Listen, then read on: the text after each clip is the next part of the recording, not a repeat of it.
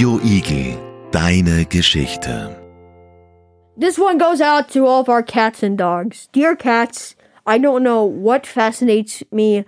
Um, you you you are beautiful cats. I just want to say I love you all. You are little. You're the most beautiful things ever.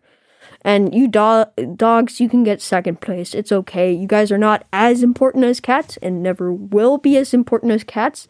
Thank you for keeping me happy still when I'm sad, which cats cannot do. Cats and Christmas. That's what we are going to talk about today. I'm rather a cat person. Next to me, Gabriel. I am also a cat person. What about you, Felix? Hello, thank you for having me on the show. Yes, I am a cat person. That's the truth. But um, a sad thing. The sad thing is, I have a dog, and she's called Chili, and she's already been living in our house for one year. But before that, we had two cats. One was named Terminator, and the other one I forgot. It was it was a sad story. It was like the new. It was very sad. New Marvel Endgame, just completely written different, but. Um, yeah, we got two cats um, as I moved to Austria.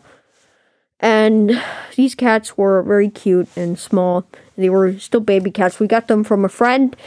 And what we did not know is at the time I had an allergy to cats. So I slept right next to the cats. And before, if I didn't have an allergy, it would still be pretty bad because they were literally peeing everywhere, pooping everywhere. It was horrible. Jesus. It so much, so much. I could not sleep. They peed on my blankets one night. My God, I, I, it was it's it was a horror story. Um. Anyways, uh, so uh, I was I was coughing a lot around them there, and I didn't know at the time what was that was my allergy.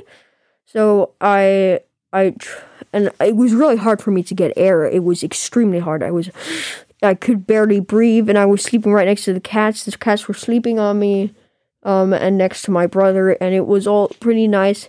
Then one day, a cat, and then um, after a few hours, it kept on getting worse and worse and worse. And so I could not fall until I could not fall asleep at all. I could barely breathe, and once I got fresh air, it was kind of a relief for me.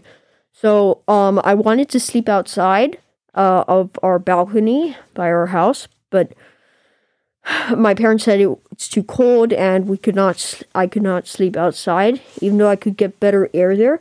So what my dad is, he put me in a special room which was pretty small.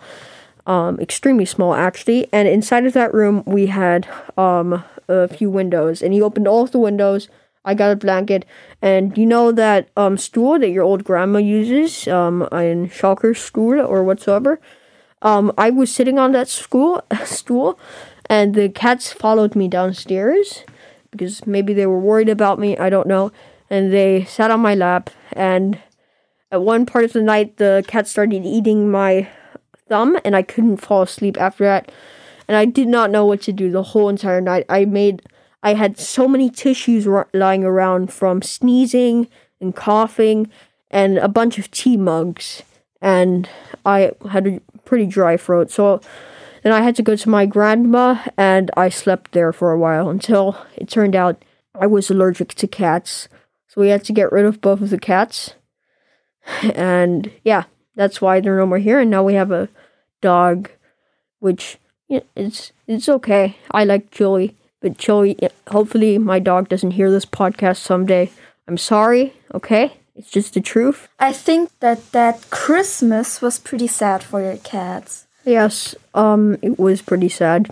I'm pretty sad about that I lost both of my cats in a horrible war between me and my cats and my allergies. It was so sad. But now they have better owners. Hopefully, I'll see them again. And for now, I'm happy with a dog. Do you have a fun fact over Christmas? Yes, every single Christmas, my brother has to sleep in the basement because the Christmas tree always goes in my brother's room. Every single Christmas? Yes. every Oh my god, your poor brother. Is the basement cold? Or No, uh, we have a party room downstairs in the basement, and there's where he sleeps. does your brother like it down there?